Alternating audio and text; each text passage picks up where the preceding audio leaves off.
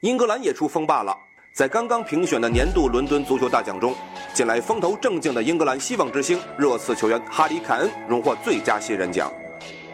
如果赛季之前要问谁是这赛季托特纳姆热刺最不可或缺的球员，那时没有人会有答案，至少都不会说是哈里·凯恩。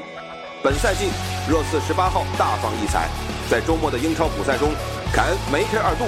由此，赛季进球数已经追平了内马尔，仅仅排在梅西和 C 罗之后，位列全欧第三位。凯恩是全能前锋，他的头球和带球能力皆出色，还有着禁区外射门得分能力，体能充沛，而且也愿意帮助球队回防，是昔日那种为了球队比赛不惜体力和热情的传统前锋的回归。这个二十一岁的年轻人已经在本赛季二十六次出场中贡献了十八粒进球，切尔西球迷一定会记住与凯恩的交锋。当时在第二十轮斯坦福桥的对垒，凯恩的一记精彩的头球砸中门框，整场的骚扰让蓝军后防陷入痛苦之中。最终，哈里·凯恩的梅开二度让切尔西以三比五的大比分输掉比赛。凯恩之前在租界的俱乐部似乎并不是一位多产的射手，事实上，他在租界效力的俱乐部的进球数从没达到过两位数。他最高的效率是效力米尔沃尔俱乐部期间的二十七场进九球，相当于每三场进一球。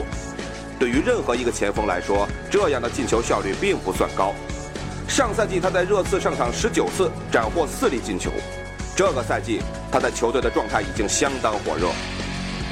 他给人的感觉是永远不会犯错。一个比较有意思的趣闻是说，阿森纳曾经有机会在这个年轻人职业生涯开始时签下他。但是谁也不知道什么原因，阿森纳竟然错过了这样一个天才。如果凯恩在，兵工厂也不至于始终指望着吉鲁上前线。二十一岁年轻的凯恩还需精心雕琢，他就像一股清新的空气，让托特纳姆热刺甚至整个英格兰心旷神怡。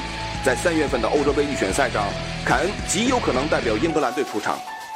而在未来，鲁尼的位置也许。该让位了。